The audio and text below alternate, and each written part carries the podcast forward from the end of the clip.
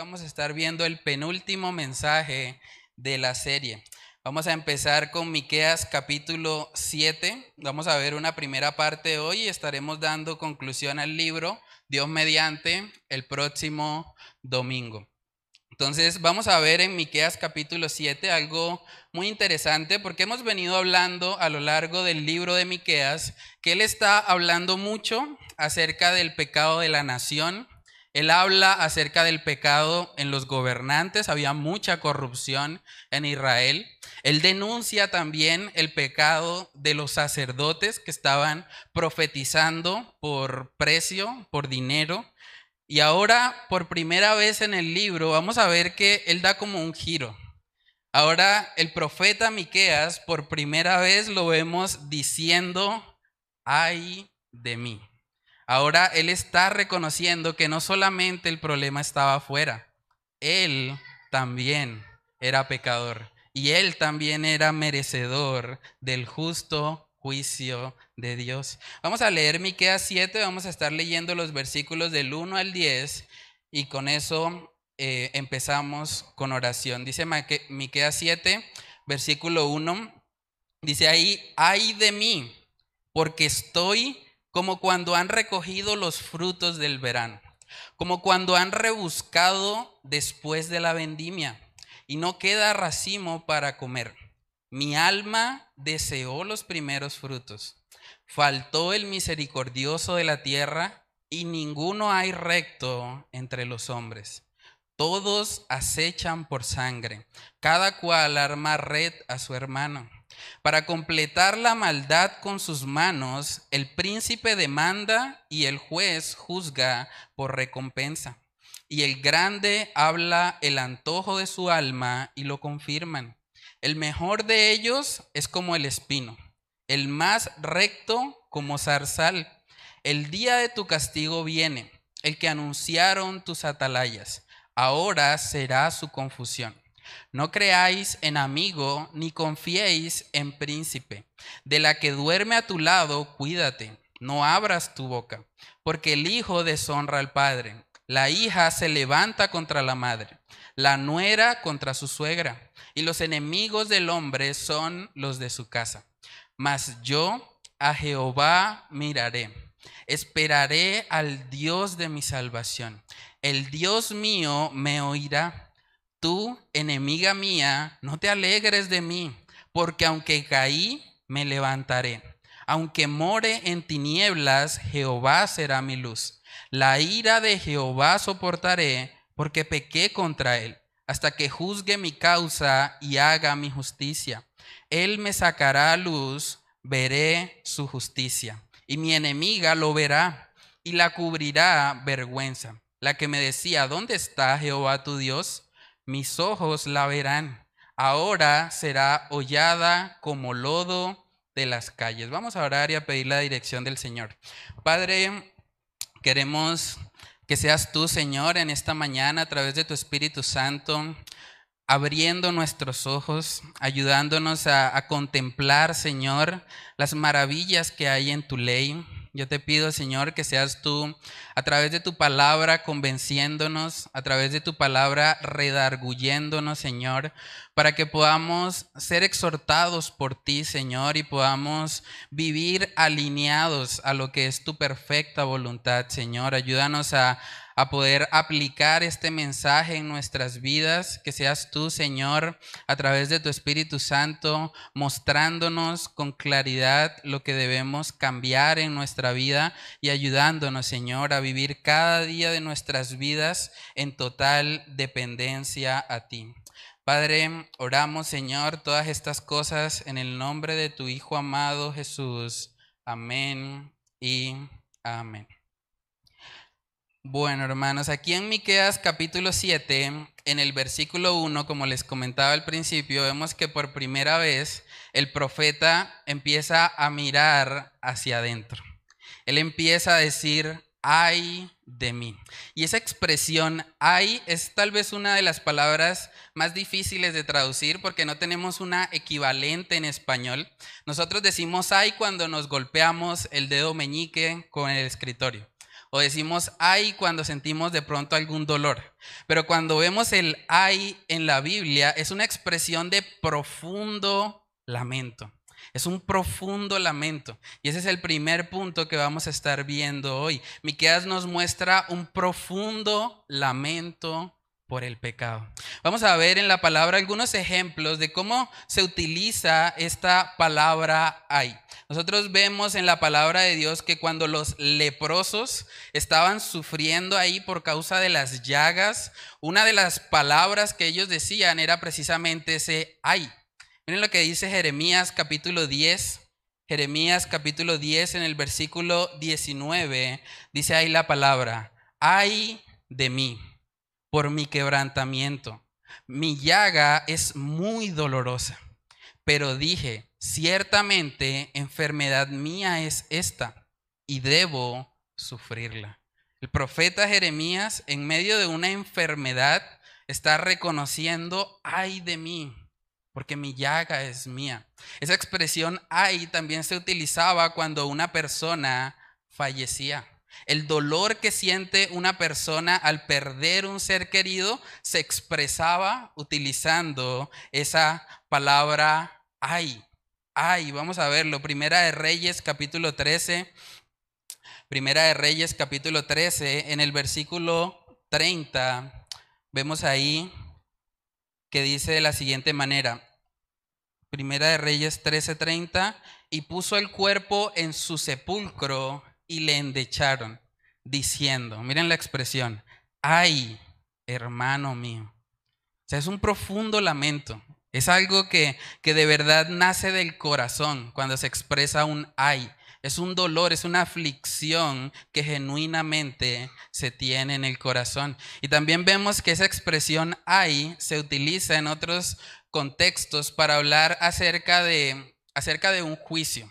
Cuando el Señor quiere mostrar que va a venir un juicio sobre ciertas personas, también se utiliza la palabra ay, porque de alguna manera el ay representa la aflicción que se viene para ellos cuando ese juicio llegue. Por eso vemos pasajes también como Isaías capítulo 5, donde dice ahí la palabra del Señor, ay de los que a lo malo dicen bueno y a lo bueno malo que hacen de la luz tinieblas y de las tinieblas luz, que ponen lo amargo por dulce y lo dulce por amargo. El Señor está expresando aquí a través del profeta Isaías un juicio y está diciendo, ay de ellos, porque van a lamentar realmente lo que están haciendo. Nuestro Señor Jesucristo también utilizó mucho esta expresión hay.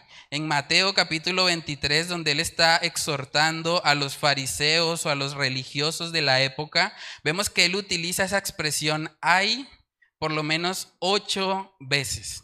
Dice en Mateo 23, 23, voy a leerles ese, dice, hay de vosotros escribas y fariseos hipócritas, porque diezmáis la menta y el eneldo y el comino, y dejáis lo más importante de la ley la justicia, la misericordia y la fe. Esto era necesario hacer sin dejar de hacer aquello.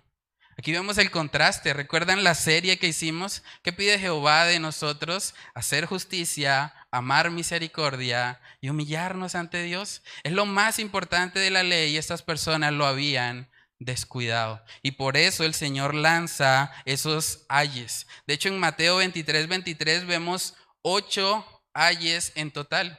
Y es curioso porque se contrastan con los ocho ayes que vemos en el Sermón del Monte, con las bienaventuranzas, perdón. Las bienaventuranzas vienen siendo lo opuesto al ay, porque una persona bienaventurada es una persona gozosa, dichosa o feliz. Entonces, aquí vemos al profeta diciendo, ay de mí, ay de mí. Hermanos, yo creo que algo que, que, nos pasa a todos por causa de nuestra naturaleza pecaminosa es que nosotros tendemos a ser expertos en ver el pecado en los demás. Eso lo hacemos fácilmente. Nosotros vemos que hay un hermano que comete un error y rápidamente lo identificamos y decimos, no, ese hermano es terrible.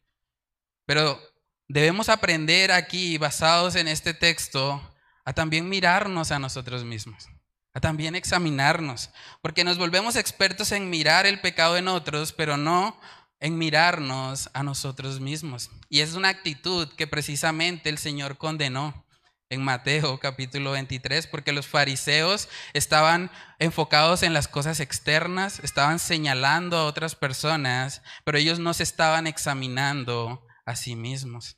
Es curioso, uno escucha gente decir frases como, la sociedad hoy en día está terrible.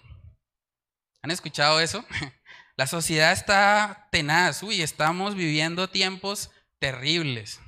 Pero muy poca gente reflexiona y piensa, bueno, yo soy parte de la sociedad.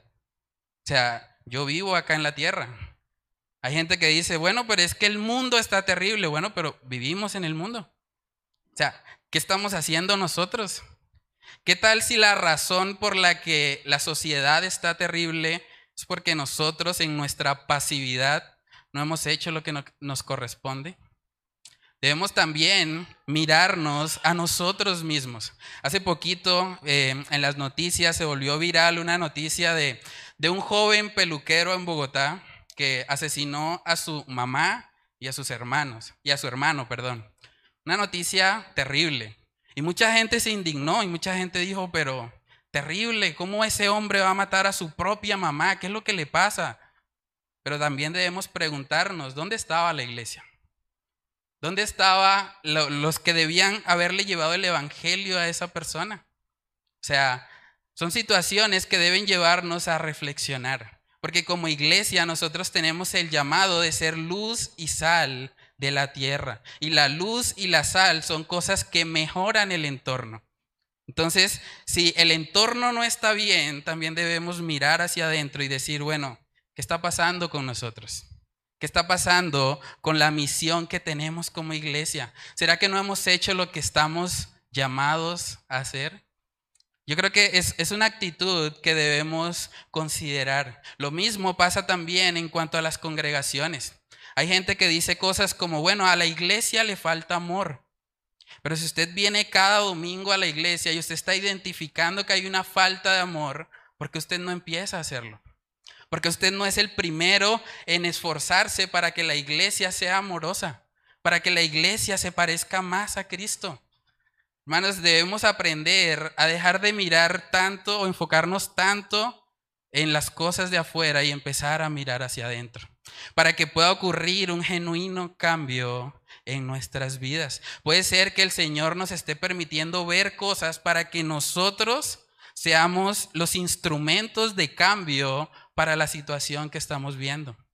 A veces es fácil simplemente juzgar y mirar el, pecado de otros, pero ¿qué tanto miramos hacia adentro? Lo mismo pasa con los niños, los niños que nos están acompañando hoy aquí en el salón principal. ¿No es cierto que para ustedes como niños también es más fácil eh, ver el pecado en otro niño que reconocer sus propios pecados? Les voy a hacer una pregunta a los niños para que puedan reflexionar un poco. Piensen por un momento cuántas veces ustedes se han acercado a sus papás para decirle que ustedes se han equivocado en algo, para decirles que ustedes han pecado. Y contrasten eso con cuántas veces han ido a sus papás para hablarle de los pecados de su hermanito o para hablarle de sus pecados de un compañero de la escuela dominical o del colegio. O sea, es mucho más fácil para nosotros identificar el pecado de otros y tendemos a enfocarnos más en eso que en examinar nuestras propias vidas. Por eso el Señor también en Mateo capítulo 7 tuvo que decirles a ellos que antes de tratar de quitar la paja en el ojo ajeno, debían quitarse la viga que tenían en su propio ojo. Y eso no quiere decir que nosotros no debamos juzgar, no debamos señalar, porque la Biblia nos manda hacer eso con justo juicio, pero debemos entender que los pecados de la otra persona no son más graves que los míos. Y eso puede ayudarnos a extender de gracia y favor cuando otros pecan en nuestra contra. Hermanos, el profeta Isaías, que fue un profeta contemporáneo a Miqueas, le pasó algo muy parecido a lo que estamos hablando hoy. En Isaías capítulo 5 nosotros vemos que él empieza a lanzar muchos ayes. Él empieza a lanzar muchas palabras de juicio contra varias personas y vamos a ver que después en el capítulo 6, Él empieza a reconocer cuando tiene un encuentro con el Señor que también hay ayes en contra de Él. Vamos a verlo. Miren lo que dice Isaías 5 en el versículo 8. Dice ahí Él, hay de los que juntan casa a casa y añaden heredad a heredad hasta ocuparlo todo. ¿Habitaréis vosotros solos en medio de la tierra? Luego en el 11 dice, hay de los que se levantan de mañana para seguir la embriaguez, que se están hasta la noche, hasta que el vino los enciende. Verso 18, hay de los que traen la iniquidad con cuerdas de vanidad y el pecado como coyundas de carreta verso 20 que lo acabamos de leer, hay de los que a lo malo dicen bueno y a lo bueno malo, que hacen de la luz tinieblas y de las tinieblas luz, que ponen lo amargo por dulce y lo dulce por amargo. Verso 21, hay de los sabios en sus propios ojos y de los que son prudentes delante de sí mismos. Hay de los que son valientes para beber vino y hombres fuertes para mezclar bebidas. Vemos a Isaías lanzando ayes, ayes. Él en total eh, lanzó ahí seis ayes, uno, dos, tres, cuatro, cinco, seis ayes, ¿sí? Pero luego vemos en Isaías capítulo 6 que él tiene un encuentro con el Señor.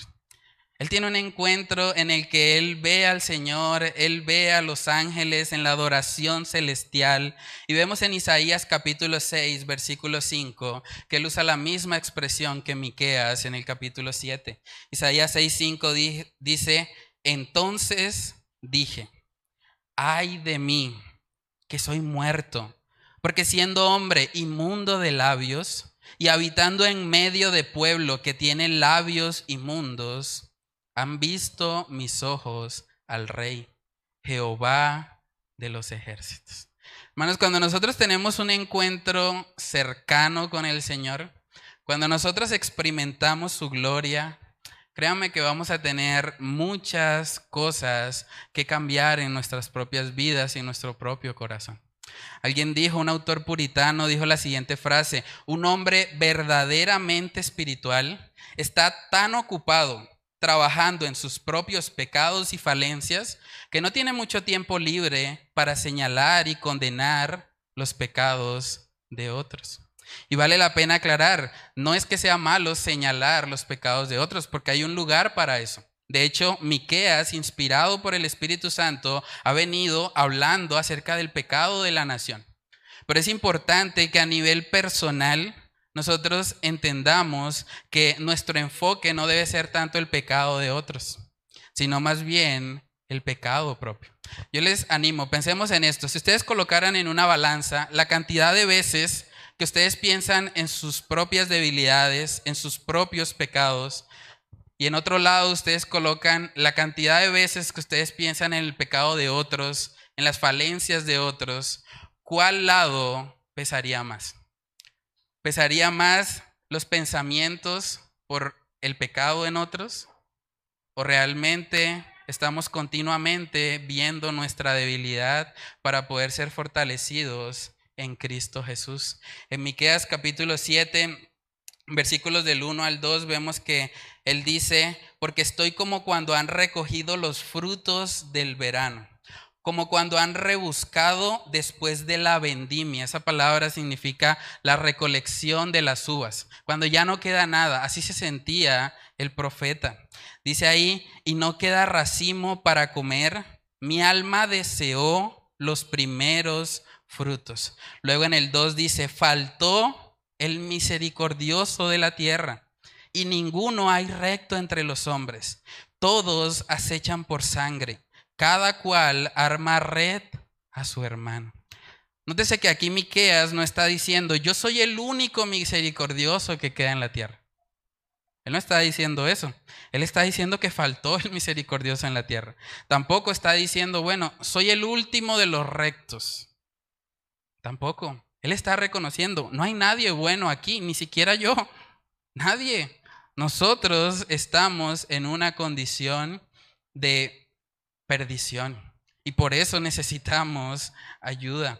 Después de reconocer este pecado, vamos a ver que el profeta Miqueas, ahora él empieza a, a mostrar un poco de cómo estaba la condición pecaminosa en Israel.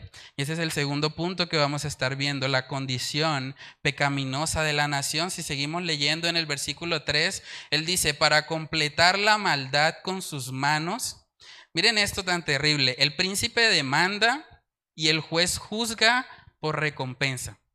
Y el grande habla el antojo de su alma y lo confirma. El mejor de ellos es como el espino, el más recto como zarzal. El día de tu castigo viene. El que anunciaron tus atalayas ahora será su confusión.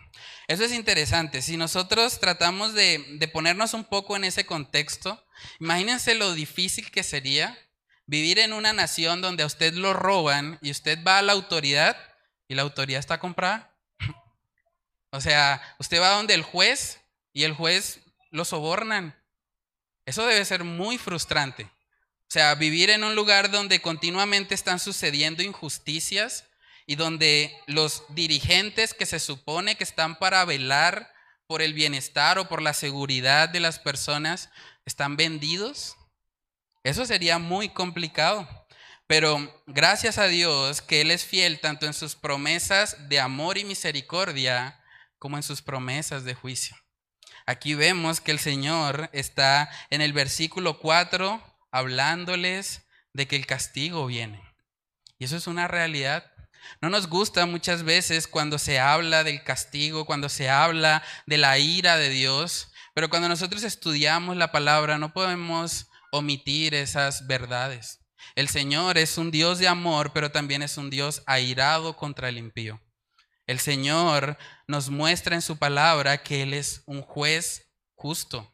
Y cuando suceden ese tipo de cosas, cuando los jueces están recibiendo recompensa, cuando los príncipes están haciendo lo que quiera, cuando cada uno habla conforme a lo que hay en su corazón, el Señor trae de su juicio. Y algo que me llama la atención de esto es ver cómo el profeta Miqueas, a pesar de que acaba de reconocer su debilidad, a pesar de que él reconoció su pecado, él no se quedó ahí. Porque hay muchas personas que se quedan en el, ay de mí, ay de mí, yo soy muy pecador. Yo hago cosas terribles. No, yo soy totalmente indigno. No, yo no, yo qué voy a hacer a la iglesia si allá en la iglesia todos son santos y perfectos. Hay gente, que no lo crean, que razona de esa manera. Pero la Biblia nos muestra muy claramente que la iglesia es un hospital de pecadores. Aquí no hay justo ni aún uno. No hay nadie aquí que por naturaleza busque al Señor. Si nosotros somos lo que somos hoy es simplemente por gracia. Y eso debe enseñarnos humildad. Enseñarnos humildad. Aquí vemos que el profeta Miqueas nos está mostrando un ejemplo de lo que es la humildad bíblica. La humildad bíblica no es cuando nosotros nos autocondenamos. La humildad bíblica es cuando nosotros seguimos el llamado de Dios aún a pesar de nosotros mismos. Porque aquí vemos que él, a pesar de que reconoció su pecado, a pesar de que está siendo, haciendo una confesión de que él también era merecedor de juicio, él no desistió de anunciar el mensaje. Él les está diciendo al pueblo, el castigo viene. El que anunciaron tus atalayas, ahora será su confusión.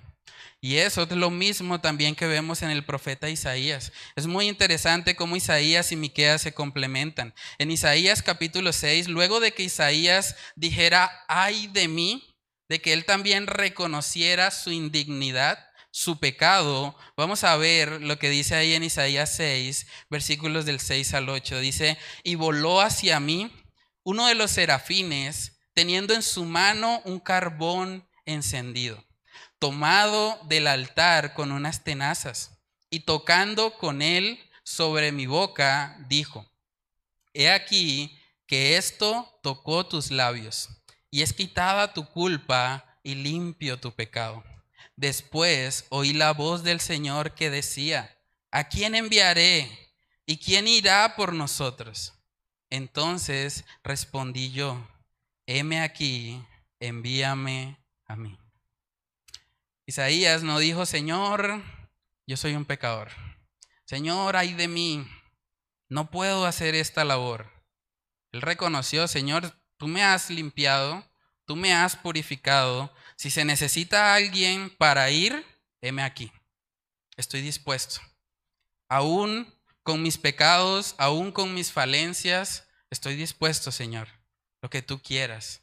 Como estábamos cantando hace un momento, usa mi vida, oh Señor, como lo quieras tú.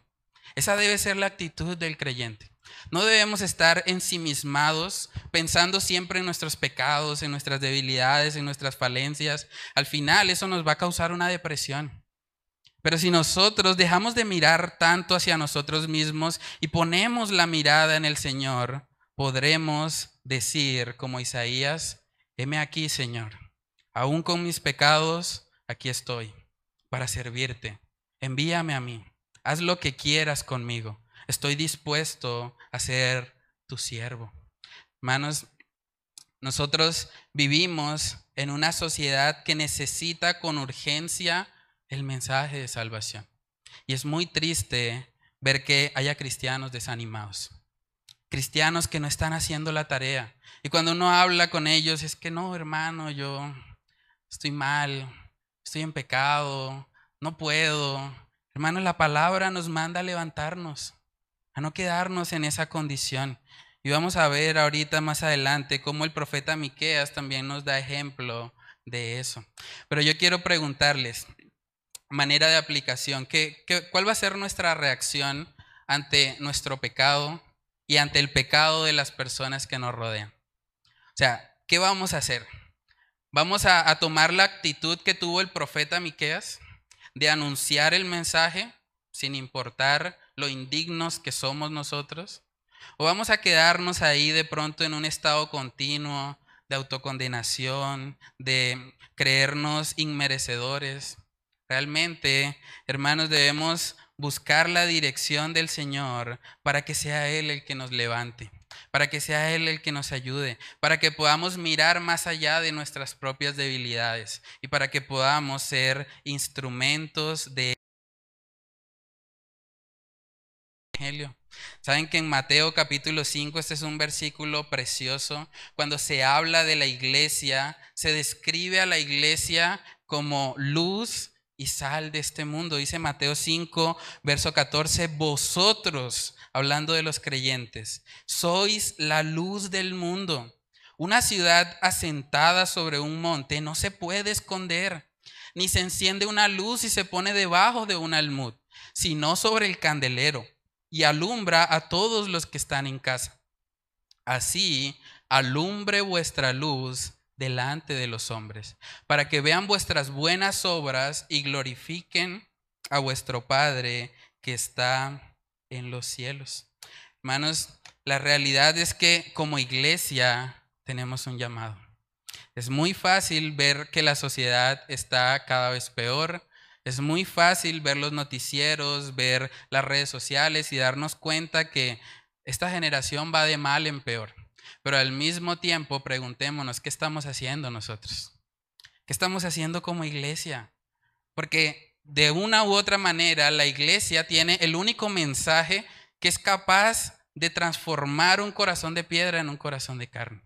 Entonces, la degradación de la sociedad en parte también es responsabilidad nuestra, porque tenemos el mensaje, porque el mundo está yendo rumbo a la condenación y nosotros tal vez no estamos haciendo lo que el Señor nos ha mandado hacer. Hermanos, saben que hoy como iglesia vamos a tener una gran oportunidad. Hoy como iglesia vamos a hacer la primera actividad de misiones urbanas del año. Y cuando nosotros miramos en la palabra de Dios, vemos que el llamado es a ir. No es a que ellos vengan, es ir. Nosotros tenemos que ir y alcanzarles, traerles a ellos para que conozcan al Señor. Voy a ilustrar un poco eso. Voy a pedirle el favor a la hermana Andreita y Josué. Vamos a hacer una actividad especial para poder ilustrar un poco esto. Como algunos ya saben, los niños nos están acompañando acá en el salón principal. Entonces, vamos a ilustrar lo que está pasando en el mundo y que de alguna u otra manera nosotros eh, como iglesia debemos reaccionar. Andreita va a representar a una persona que no conoce al Señor. Entonces, Andreita se va a poner acá, en la mitad, y el tapabocas le va a cubrir los ojos. Porque la Biblia dice que nosotros, cuando no conocemos al Señor, estamos cegados. ¿Sí? ¿Ya están los ojos tapaditos? Listo, ahora Andreita va a ir caminando en dirección hacia la cámara. El mundo va así, va ciego, va sin saber para dónde se dirige, pero lo que está allá, donde está eh, el hermano Robert, básicamente sería la condenación.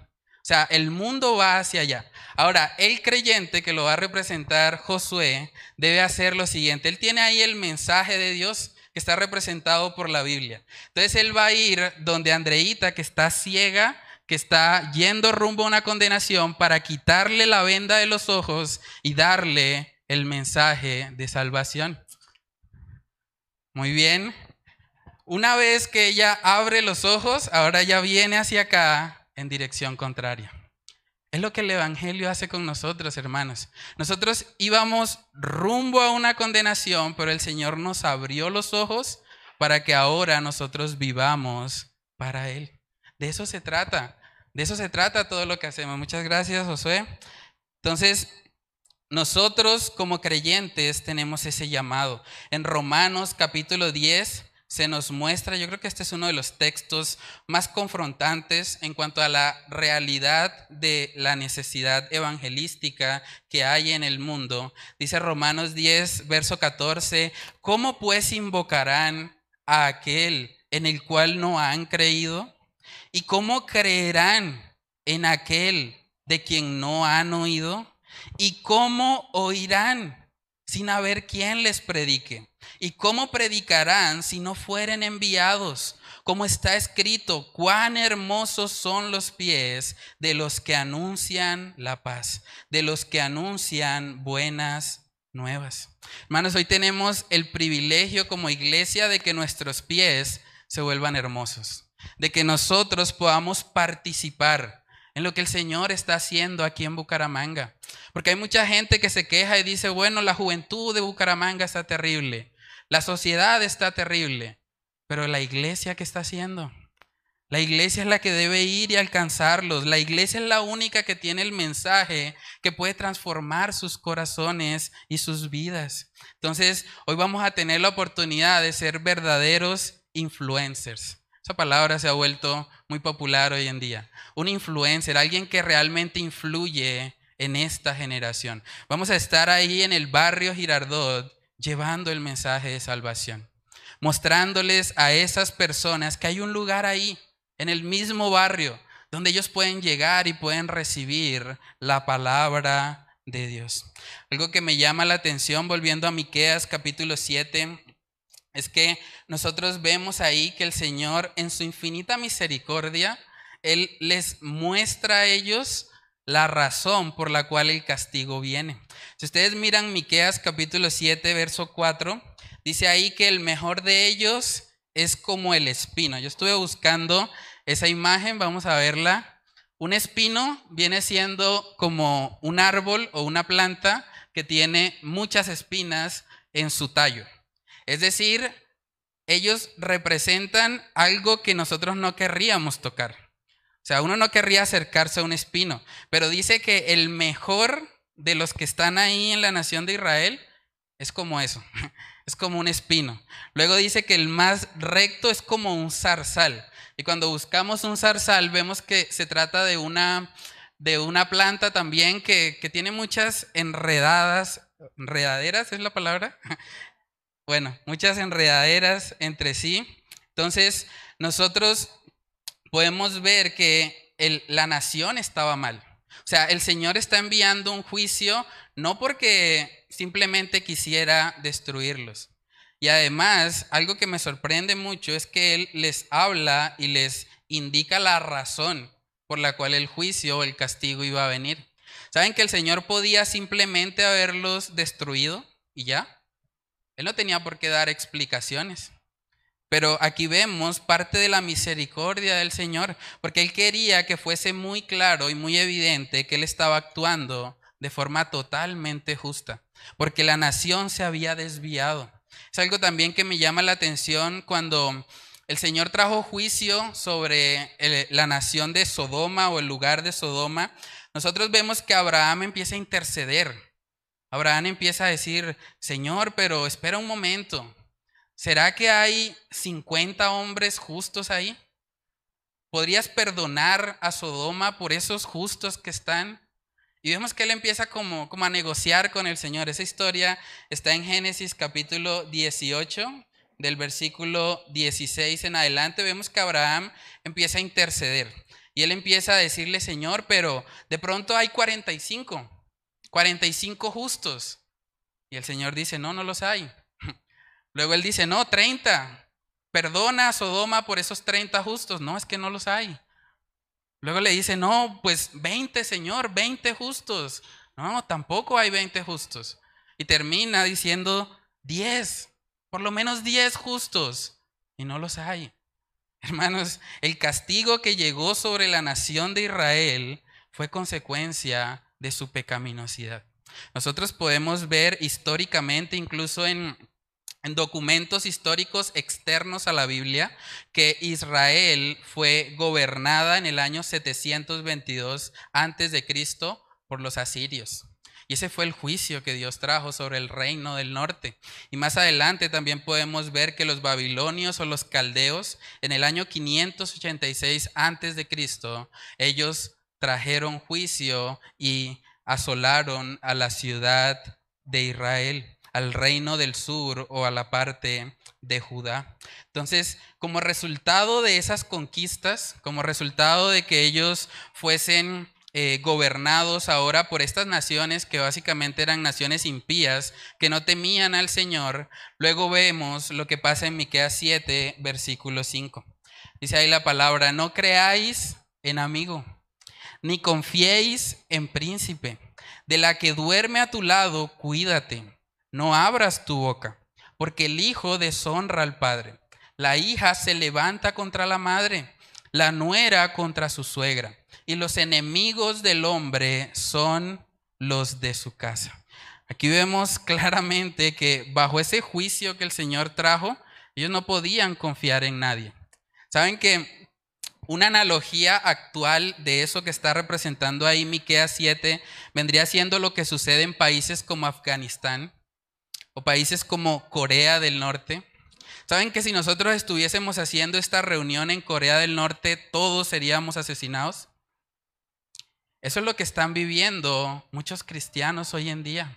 De hecho, estuve mirando hace poco que Afganistán, por primera vez en la historia, superó a Corea del Norte como la nación donde hay mayor persecución contra los cristianos. Es muy triste lo que está pasando allá. Pensé en compartirles algo, pero luego me acordé de los niños y creo que no es conveniente. Pero yo les animo, miren lo que está pasando en Afganistán. Tómese un tiempo y busque ahí en YouTube persecución a cristianos en Afganistán y reflexione acerca de lo que está pasando en otros lugares. Cuando nosotros vemos a esos hombres, hermanos, que están dispuestos a morir por su fe y lo comparamos con la iglesia de Occidente, yo creo que eso, eso debe movernos. Eso debe ayudarnos a que nosotros entendamos que nuestro enfoque debe ser el Señor, que no podemos seguir viviendo para cosas terrenales, porque al final nada de eso va a tener valor. Jesús mismo dijo en Mateo capítulo 10 que él había venido a traer espada. Mateo capítulo 10, verso 34 dice ahí la palabra del Señor. No penséis que he venido para traer paz a la tierra. No he venido para traer paz, sino espada, porque he venido para poner en disensión al hijo contra su padre, a la hija contra su madre, y a la nuera contra su suegra. Y los enemigos del hombre serán los de su casa. Es una realidad. Cuando nosotros ponemos nuestra confianza en Jesús, el Señor también promete que va a venir persecución. Van a venir situaciones difíciles. De pronto nosotros no estamos viviendo tanta persecución como países como los que acabé de mencionar, Afganistán o Corea del Norte, entre otros. Pero hermanos, es una realidad que al ser cristianos y al tratar de vivir piadosamente, el mundo se va a ofender y el mundo va a empezar a perseguirnos y debemos estar listos para cuando eso suceda. Dice segunda de Timoteo capítulo 3 en el versículo 12, y también todos los que quieren vivir piadosamente en Cristo Jesús padecerán persecución. Todos. Todo aquel que quiera vivir piadosamente en Cristo recibirá algo de persecución. Y debemos prepararnos para eso, porque es una realidad. Y es posible que en los próximos años o en los próximos meses incluso haya persecución contra los cristianos. Que haya gente que empiece a decir que los cristianos estamos discriminando a la comunidad LGBTI. Eso está pasando en muchos lugares. O que haya gente que diga, no, los cristianos son cavernícolas porque ellos no apoyan el progresismo, el aborto, la eutanasia, todas estas cosas que van en contra a lo que Dios ha revelado. ¿Y qué vamos a hacer cuando eso suceda? ¿Estamos listos para eso? Es muy importante que nosotros nos preparemos y que entendamos que el llamado del Señor es que nosotros debemos ser luz y sal de este mundo. Nosotros no podemos vivir vidas pasivas, hermanos. Tenemos una responsabilidad enorme. La institución que Dios dejó en la tierra para alcanzar al mundo con el Evangelio es la iglesia. Somos nosotros. Nosotros somos los que tenemos la responsabilidad de ir y llevar las buenas nuevas de salvación. En ese contexto nosotros vemos que Miqueas está mostrando lo que de hecho sucedió cuando los asirios y babilonios conquistaron a Israel. Ellos no podían confiar ni siquiera en su propia familia, porque cuando una persona de, de una misma familia se convertía al cristianismo, lo que ellos hacían básicamente era matarlo. Y lo mismo está pasando hoy en lugares como Afganistán. Si una persona se convierte en Afganistán y no se convierte toda su familia, la misma familia los va a matar. Es la realidad de lo que está pasando hoy en día. Entonces eso debe llevarnos a reflexionar y a meditar realmente en qué tipo de cristianismo estamos viviendo. Aquí vemos en Miqueas capítulo 7 que en medio de ese panorama horrible, en ese panorama donde está diciendo que no se puede confiar en nadie, ni siquiera en la esposa, luego vemos que él dice en Miqueas 7:7, "Mas yo a Jehová miraré. Esperaré al Dios de mi salvación. El Dios mío me oirá. Es hermoso ese pasaje.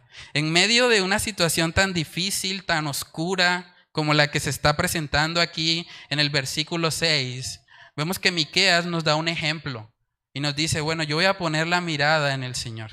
No voy a poner la mirada en mí mismo, porque soy un pecador igual que todos. No voy a poner la mirada en los demás, porque veo que efectivamente la nación está también corrupta y está en pecado, pero voy a poner la mirada en el Señor. Mas yo miraré a Jehová. Hermanos, ¿saben que esa es la verdadera humildad?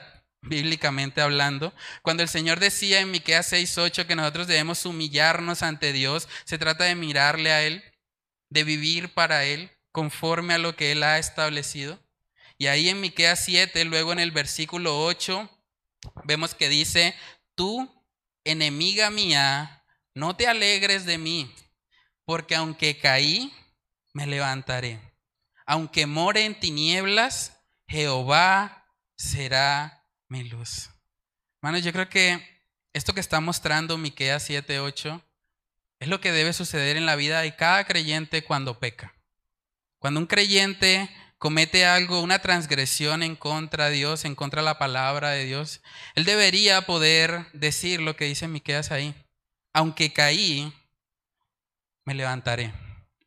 Porque siete veces cae el justo y siete veces se levanta. No porque Él sea fuerte, sino porque el Señor le sostiene. Y tenemos un enemigo. La Biblia también habla de que Satanás es nuestro enemigo. Y Él es llamado el acusador de los hermanos. Él está generando continuamente culpa. Porque la culpa lo que hace es que paraliza a la persona. Y hace que ella esté tan enfocada en sí misma que, que se vuelva inoperante en cuanto a el llamado de Dios para su vida. Entonces aquí vemos que Miqueas dice, bueno, tú enemiga mía, no te alegres de mí, porque aunque yo caí, me levantaré. Y aunque more en tinieblas, Jehová será mi luz. Qué bueno que nosotros podamos decir lo mismo. Tal vez has cometido algún pecado, tal vez has estado apartado del Señor, pero tú puedes decir eso si genuinamente has creído en el Señor. Tú puedes decir, bueno Dios, he caído, pero me levantaré. No porque soy bueno, ni fuerte, ni nada por el estilo, sino porque tú eres fiel.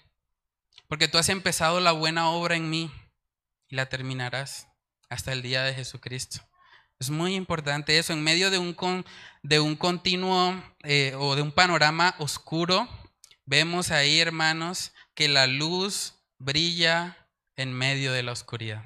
Ese es el tercer y último punto. La luz brilla en medio de la oscuridad. Eso aplica tanto para el pecado, para las tinieblas en nuestra vida, como para el pecado que está fuera de nosotros. En Romanos capítulo 5, Romanos capítulo 5, en el versículo 20, vemos que dice la palabra de Dios, pero la ley se introdujo para que el pecado abundase, oscuridad. Mas cuando el pecado abundó, sobreabundó la gracia. Manos, la gracia de Dios es mayor que cualquiera de tus faltas. La gracia de Dios te puede levantar. No importa que hayas caído. Levántate. Levántate. Sigue al Señor. Sigue con tu llamado. El Señor ha establecido que nosotros debemos ser luz y sal de este mundo. No permitamos que la autocondenación, la depresión nos permita o nos haga vivir vidas infructuosas. También en Juan capítulo 8, en el versículo 12, vemos que Jesús se describe a sí mismo como la luz del mundo. Dice Juan 8:12, otra vez Jesús les habló diciendo, yo soy la luz del mundo. El que me sigue no andará en tinieblas, sino que tendrá la luz de la vida. La luz de Cristo está ahí. Así como Miqueas pudo decir, Jehová será mi luz, usted puede decir, Cristo es mi luz y en él puedo levantarme, aun cuando haya caído. Manos en Lucas 5:32 vemos también que el Señor no vino por justos, sino que él vino a buscar pecadores, hacerle un llamado a los pecadores al arrepentimiento. Y es muy interesante ver que lo que muestra Miqueas 7:8 es un verdadero arrepentimiento. Porque un verdadero arrepentimiento no es cuando una persona se queda en su pecado o cuando se queda lamentándose. Un verdadero arrepentimiento es cuando una persona está dispuesta a recibir las consecuencias, pero aún así a seguir al Señor. Y es lo que vemos ahí. Miqueas 7 en el versículo 9 dice, "La ira de Jehová soportaré." Él no está negando que va a venir un juicio por su pecado. Dice, la ira de Jehová soportaré porque pequé contra él, hasta que juzgue mi causa y haga mi justicia. Él me sacará a luz, veré su justicia. Reconoció que merecía un castigo y fue al Señor. Reconoció también que el Señor era su luz, que era el único que le podía rescatar. Yo les pregunto, a manera de reflexión, ¿nosotros hemos tenido ese arrepentimiento? Podemos decir genuinamente que a pesar de nuestras muchas falencias, pecados y demás, cuando nosotros caemos, podemos ir al Señor y podemos reconocer que aunque hayan consecuencias por lo que hicimos, aún así nos aferramos a Él y abrazamos sus promesas. Hacemos eso cuando fallamos. Aquí vemos a Miqueas 7, a Miqueas mostrándonos en el, en el capítulo 7 lo que es un verdadero arrepentimiento. Y termina ahí en el versículo 10 también diciendo, y mi enemiga lo verá y la cubrirá vergüenza, la que me decía, ¿dónde está Jehová tu Dios? mis ojos la verán. Ahora será hollada como lodo de las calles. Hermanos, la realidad para nosotros como creyentes es que estamos viviendo en tiempos difíciles. Estamos viviendo en lo que dice la palabra que son los postreros días. Y en los postreros días se levantarán hombres amadores de sí mismos que van en contra de Dios, cuyo Dios es el vientre y no el Señor. Y vamos a ver lo que dicen este tipo de personas en segunda de Pedro capítulo 3, verso 3. Dice ahí, sabiendo primero esto, que en los postreros días vendrán burladores, andando según sus propias concupiscencias. Miren lo que ellos van a preguntar, verso 4, y diciendo, ¿dónde está la promesa de su advenimiento? Porque desde el día en que los padres durmieron, todas las cosas permanecen así como desde el principio de la creación. Estas personas van a hacer una pregunta muy parecida a la que menciona Miqueas 7. En Miqueas 7 van a decir, bueno, ¿dónde está Jehová tu Dios? Y hoy por hoy, en los postreros días en los que estamos, la gente dice, bueno, ¿dónde está la promesa de su advenimiento? ¿Cómo es eso de que Él viene otra vez? Llevan dos mil años diciendo lo mismo. Hay gente que se burla y se mofa de realidades que la palabra de Dios nos muestra. Pero hermanos, así como el Señor fue fiel y él trajo el juicio que prometió sobre la nación de Israel, tanto del reino del norte como del reino del sur. También el Señor va a ser fiel para cumplir cada palabra registrada en la Biblia que habla de su segunda venida. Es una realidad. Y aunque la gente se burle y aunque la gente diga, ah, pues, ¿dónde está la promesa de su advenimiento? Nosotros como creyentes podemos decirles que el Señor ha prometido y el Señor cumplirá.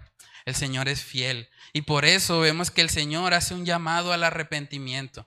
Él no quiere que ninguno perezca. Él no retarda su promesa según algunos la tienen por tardanza, sino que Él es paciente para con todos, no queriendo que ninguno perezca, sino que todos procedan al arrepentimiento. Ese es el deseo del Señor.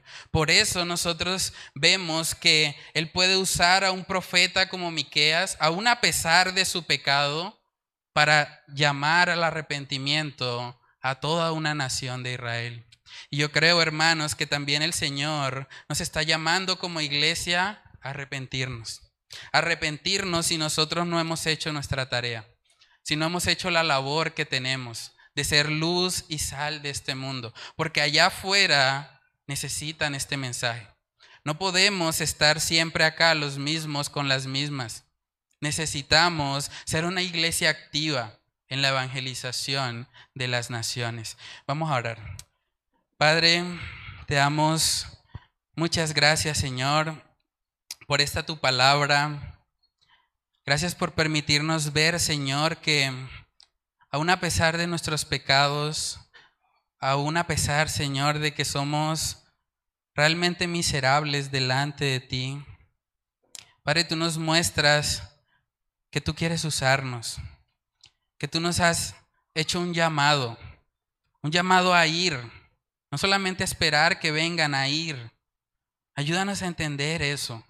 Ayúdanos a ser una iglesia comprometida, Señor, con la evangelización de este sector, con la evangelización de Bucaramanga. Padre, queremos poder ser relevantes en nuestra ciudad, no para que nos vean, no para que nos tomen fotos, Padre, para que te vean a ti, para que viendo nuestras buenas obras glorifiquen al Padre que está en los cielos. Padre, yo te pido que tú coloques una pasión y un fuego en cada uno de nosotros para evangelizar. Padre, que no estemos tranquilos, inquiétanos, no nos permitas quedarnos a merced de nuestra tibieza. Ayúdanos, Señor, aviva ese fuego del don que hay en nosotros, para que podamos ser tus instrumentos, para que podamos llevar el mensaje de salvación, para que podamos cumplir con ese llamado que tú nos has hecho de ser luz y sal de esta tierra.